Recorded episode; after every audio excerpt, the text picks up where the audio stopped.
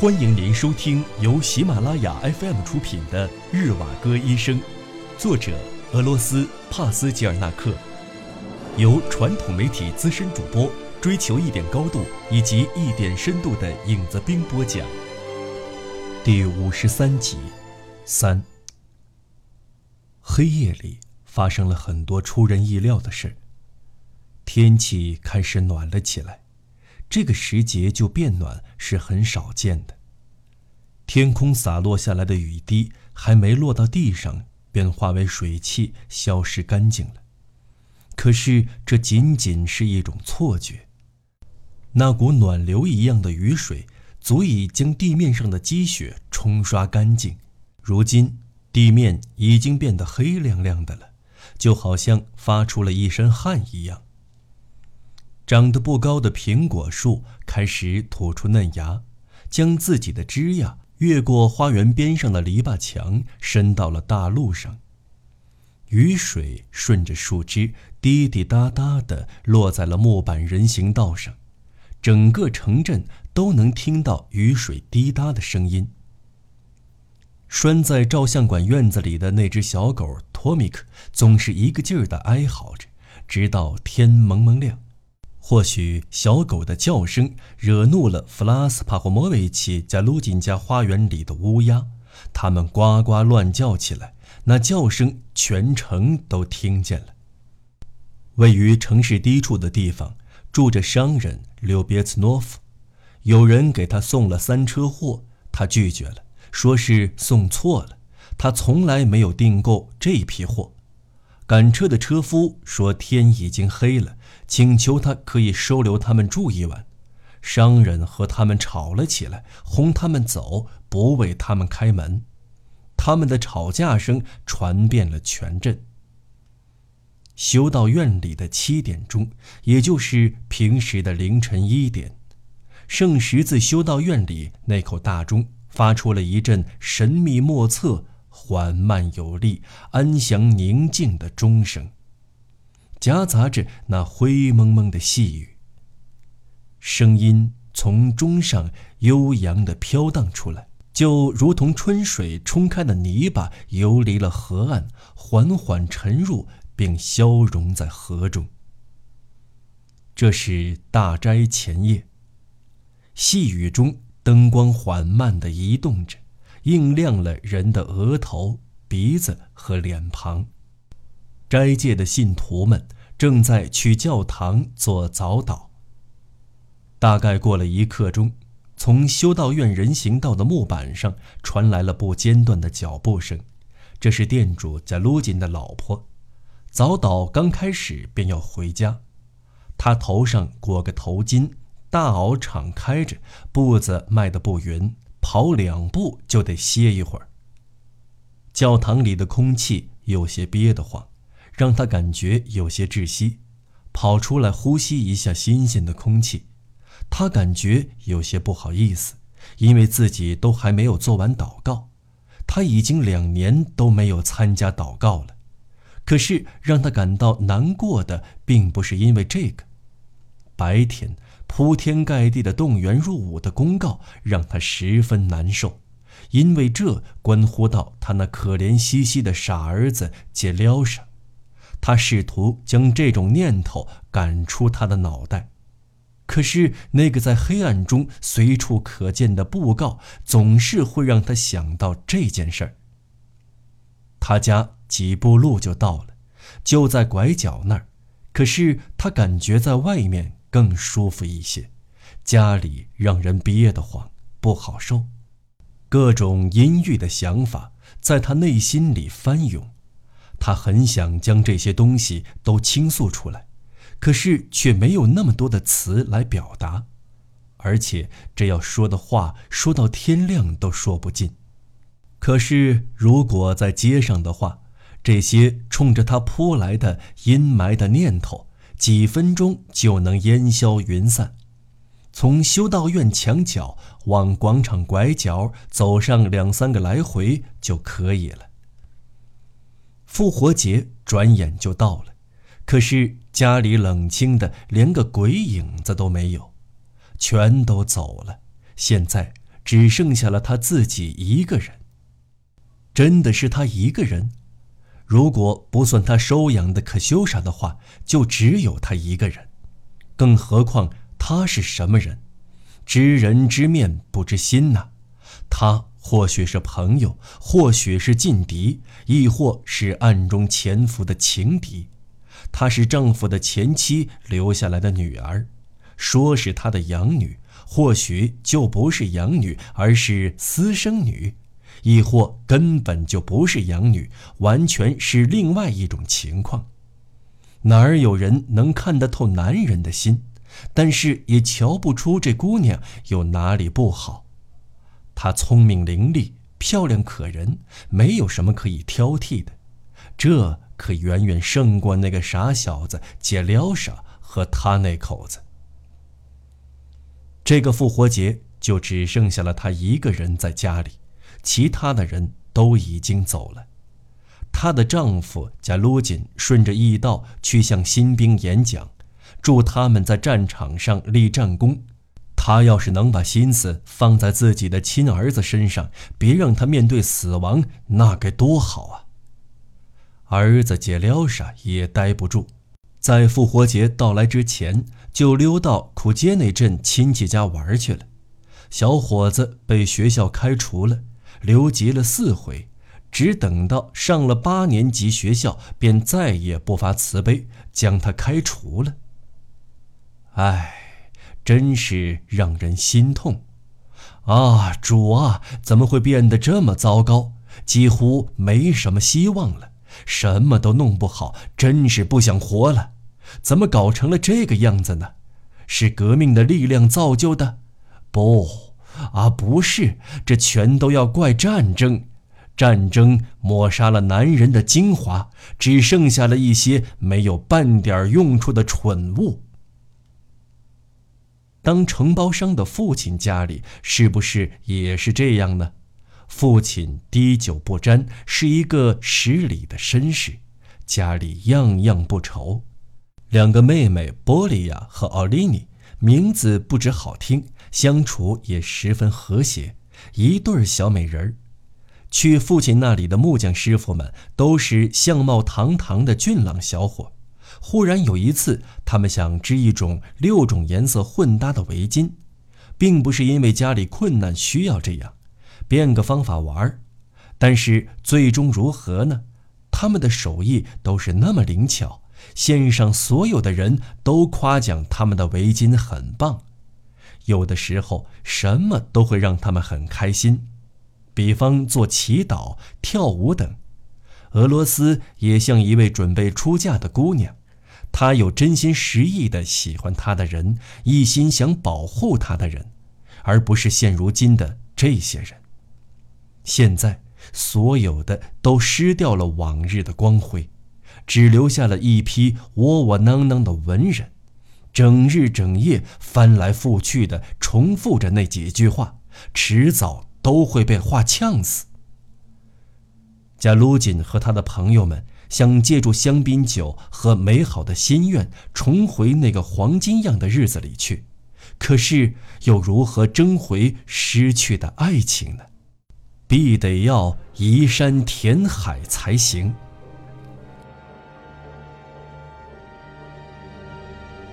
您正在收听的是由喜马拉雅 FM 出品的《日瓦戈医生》。四，贾鲁金娜已经不止一次走到圣十字市场来了，他家就在旁边，可是他每次都改了主意，转身又朝着修道院的小巷里走去。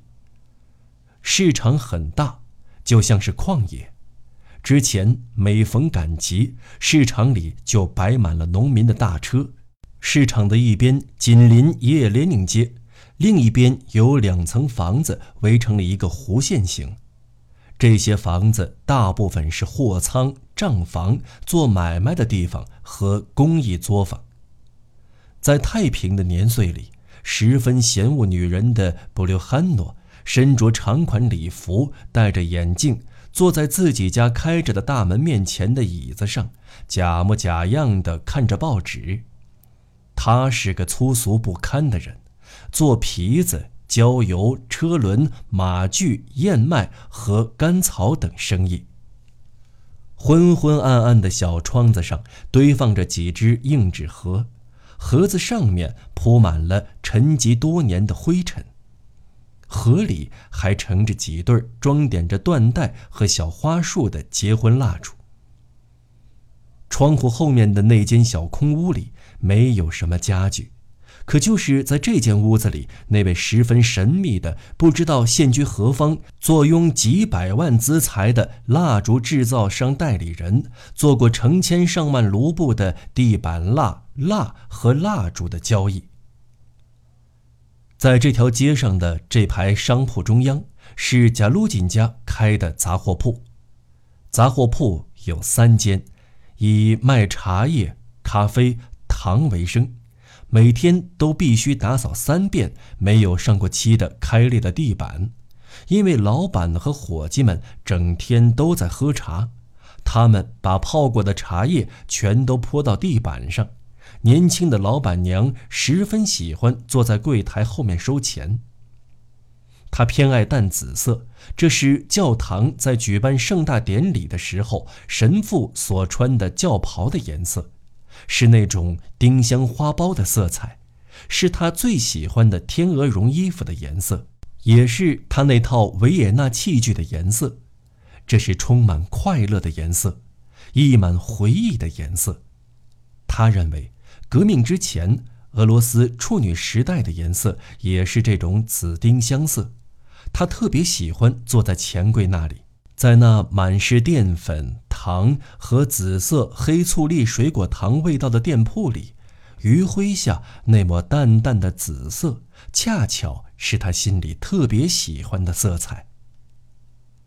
院子一角的木材仓库旁，有一座早已破败不堪的陈旧的二层楼房，楼房就好像是一个二手的马车，全部都用旧木板搭建而成。楼房由四套房间组成，两个楼的楼角处可以出入。一层左边是扎尔金德的药店，右边是公证人的办事地点。药店上层住着什姆列维奇裁缝一家人，裁缝家对门正好是公证人的上一层，紧紧巴巴地住了好几户人家。门上挂满的各种招牌指出了他们都是干什么的。这儿有修表的、补鞋的，还有古可和史托勒达克合伙做起来的一家照相馆。除此之外，还有卡敏斯基的一个刻字铺。因为房子里人太多了，摄影师的两位助手修版的谢尼亚马吉特松和大学生布拉人就把实验室搭在了院子里的那个木仓库的过道里。瞧一眼红指示灯，便知道他们正在那里面忙活呢。指示灯闪一下，那窗户就跟着淡淡的亮一下。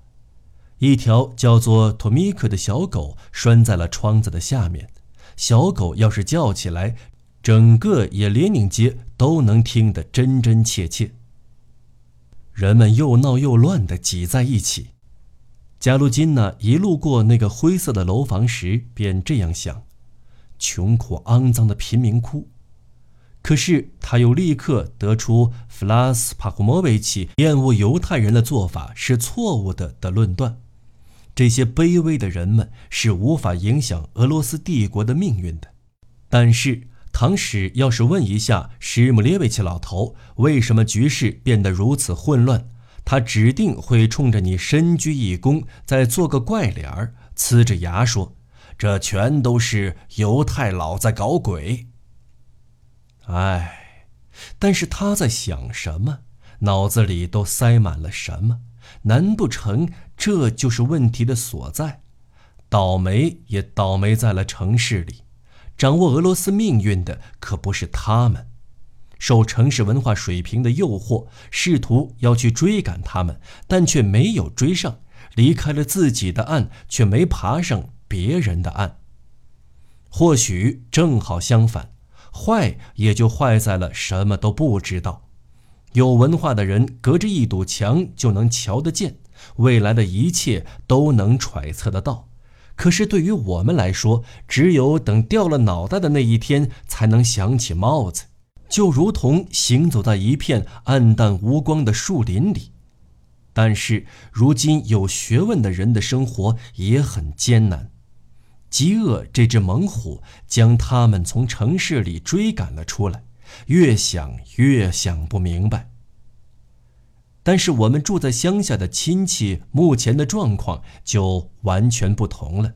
就以谢利特本一家、舍拉布林一家、帕姆菲尔帕雷赫、莫德赫家的两兄弟汉斯托尔和潘克拉特来讲的话，依靠双手自力更生，自己当家做主，在大道的两边都盖起了新房子，光是看着就让人高兴得不得了。每家每户都有十五俄亩的土地。有马、羊、牛、猪，储存的粮食吃三年都足够了。生产工具让人称赞，甚至连收割机都有了。高尔查克都在拍他们的马屁，一心想拉他们加入到自己的阵营去。政委们则是试图拉拢他们去参加林中游击队。那些打完仗的一回来，便会被推着去当教官。不管你拿没拿到肩章，只要你在行，走到哪儿都吃香，绝不会没有用武之地。该回家了。一个女人要是在外面逛了这么久还不回家，实在是太不像话了。如果是在自己家的园子里，就没什么关系了。可是那里满是泥泞，站都站不住。现在心里有些好受点了。贾洛金娜这一路都在胡思乱想，最终也不知道自己想的到底是什么。这个时候已经到了家门口，当他踏进家门之前，在台阶那里把自己脚上的泥巴弄掉的时候，他又把心里的很多事情重新想了一遍。他想起了现今霍德斯克村的那些头头们，他对这些人都十分的了解。他们这辈子弄出过很多乱子，估计是又想着谋划什么了，否则他们便活不下去。他们一辈子都在靠着这些机器过活，他们自己冷漠无情，就和机器一样。他们在绒线衣外面又套上了一件上衣，等到抽烟的时候就用骨头烟嘴，只喝开水，不想传染上什么病。弗拉苏什卡。白费一番功夫，任何结果都不会有的。这些人想让自己的意志统领一切，别人永远都要随着自己的意思做。之后，他又想到了自己，他晓得自己非常出色，与众不同，身子保养得相当不错，人也聪明，人品不错。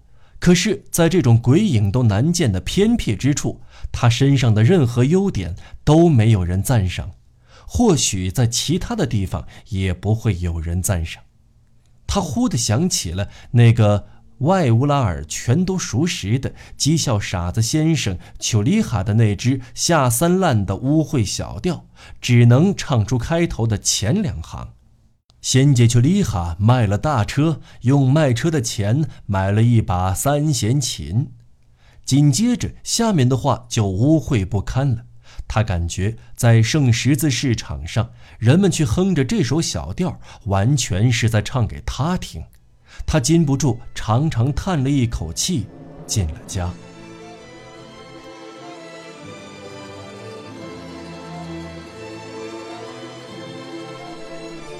听众朋友，本期节目到此播讲完毕，我们下期节目再见。